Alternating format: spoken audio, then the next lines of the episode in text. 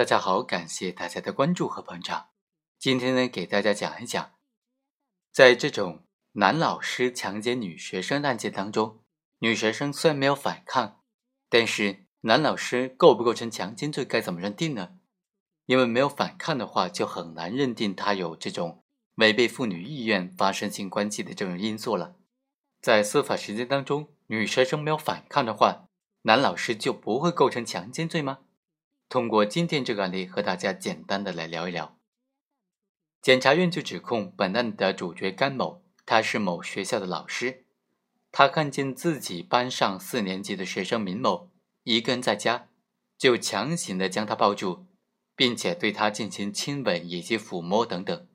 然后呢，对他强行的发生了性关系。案件发生之后呢，检察院就指控他构成强奸罪。他的辩护人就提出，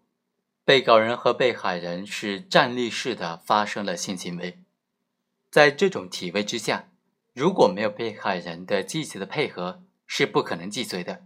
因为被告人既没有使用暴力胁迫的手段，也没有采取其他的方法，这就说明两个人发生性行为，并没有违背妇女的意愿。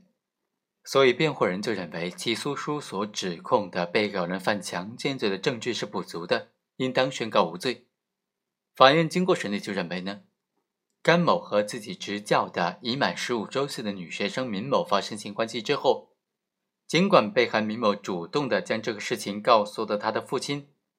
而且在事后的陈述当中呢，也一直表示说不愿意和被告人发生性关系。但是并没有充分的证据能够证明被告人使用了暴力胁迫或者其他手段，从而无法确认被告人的行为是否违背了被害人明某的真实的意愿。所以啊，一审法院就认为公诉机关所指控的强奸罪的证据是不足的，指控罪名不成立，判决甘某无罪。但是检察院就提出了抗诉，认为原审判决当中认定事实是有出入的。在被告人是否采取的暴力胁迫手段的问题之上，违背了重证据不轻信口供的这种证据的采信原则，判决当中适用的法律也是不当的。被告人是被害人的任课老师，这种从属的关系使得被害人面对被告人的时候不敢反抗，被告人的行为明显的违背了被害妇女的意愿，已经完全符合了强奸罪的犯罪构成要件。所以，应当追究被告人强奸罪的刑事责任。二审法院经过审理就认为，首先，被害人陈某始终表示不愿意和被告人发生性关系，一直都想反抗，但是由于被告人对他实施了胁迫，所以他不敢反抗。第二，证人闵某、王某、黄某等人的证言，以及这个卫生院的诊断证明，这就证明了被告人和被害人之间确实发生了性关系。而不是被告人所辩解的，双方只是发生了身体的接触。第三，本案告发自然，被害人主观上害怕被告人继续对他实施性侵犯，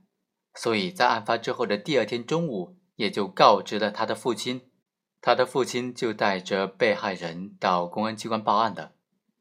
当晚呢，在他父亲的追问之下，他就说了被害的经过。据此啊，也可以反映出被害人在主观上他是不愿意和被告人发生性关系的心态的，所以二审法院最终认定本案的主角甘某构成强奸罪，判处的有期徒刑五年。好，以上就是本期的全部内容，我们下期再会。